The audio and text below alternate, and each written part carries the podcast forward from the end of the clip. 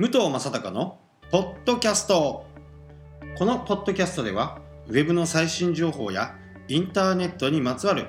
新しい情報などをお伝えしていく番組になります。はい皆さんこんにちは。今日もですね儲かるブログの書き方講座。今日は108ページ。一元の信頼を得るため一元客の信頼を得るための記事とはいうところを説明していきたいと思います。そもそもこの本はですね、えー、検索エンジンからお客さんを集めるという趣旨のもと書かれております。ですので、えー、ブログを開設して継続的にね長期的にそして安定的に集客をしようと思ったらですね、まあ、検索エンジンから、えー、集客することが一番早いかなと思います。ただまあ SEO が入ってきますので難しい部分はねあのあるんですけど、えー、継続して記事をね書いていけば必ず、えー、検索エンジンからお客さんが来ることになります。そこで、えー、ここがちょっと重要なんですけどお客さんが検索窓に入れる言葉、ね、キーワードこれが分かっていなければですね、えー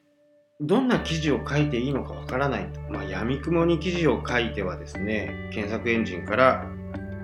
お客さんを呼び込むことはできません。その、えー、キーワードをね、見つけるためにどういうふうなものがあるのかということなんですけど、現在ブログをやられている方はアクセス解析っていうのを見てほしいですね。このアクセス解析では今どんな検索キーワードで来ているのかっていうことが分かります。これ、アメーバブログでも、ハテナブログでも、えー、他のね、無料ブログサービスでもアクセス解析で、えー、分かるところがあります。ただ、本当に詳しいところはですね、ちょっと分からないですね。これは、えー、Google のね、Google アナリティクスを入れたり、サーチコンソールを入れることでね、あの実際に何位に表示されてるかっていうこともあの分かります。で、実際にクリックされた率とかね、そういったものも全部分かるんで、その辺のね、ツールはしっかり入れといてほしいなと思います。で、今回、あのこのね、講座シリーズですけど、儲かる講座シリーズの中で、えー、儲かる検索キーワードの見つけ方講座というのは、私の友人でもありますね、中尾さんが本を書いてますんで、えこれもね、非常に参考になる本になると思いますので、まあ、まだ変わってない方はですね、一度これをお買い上げの上ですね、えー、しっかり見ていただければなと思います。そうすると、検索キーワードの集め方とかですね、検索キーワードをどうやって活用するのかっていうことも、あのこちらのえー、儲かる検索キーワードの見つけ方講座という本に書いてありますので、えー、そちらをご覧ください、えー、そこで検索キーワードが見つかったらその検索キーワードをメインに記事を書いていくことになります。記事をねどんどんどんどん書いていけばいくほど検索エンジンにヒットする可能性が増えるということなんですけどただ最近はですね、え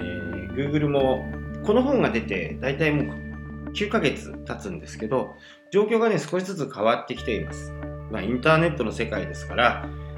もう1年前の情報はねもう古い情報という場合もありますんで、えー、何が変わったかっていうとアクセスが集まらない。アクセスが来ない記事とか、えー、誰も見てない記事ですねそういったものは Google はあまり評価をしません。ですので、えー、なるべくね、えー、濃い記事。まあ、濃い記事ってどういうことかっていうと、まあ、文章量がある。長文になればなるほど、検索に今、引っかかりやすくなってきているのは事実です。ただ、しっかりね、キーワードを押さえて、え書かないと、いくら長文を書いても意味がないので、え、その辺はね、キーワードの選び方っていうのは非常に大切になってきます。え、検索エンジンからの集客の利点はですね、もうすでに検索窓に入れる人は悩んでいるんですね。悩んでいたり何かに困っている。そのユーザーだけがその検索窓に入れるので、検索窓に入れた人がもう全てユーザーになるという可能性があるっていうところが非常に大きいということですね。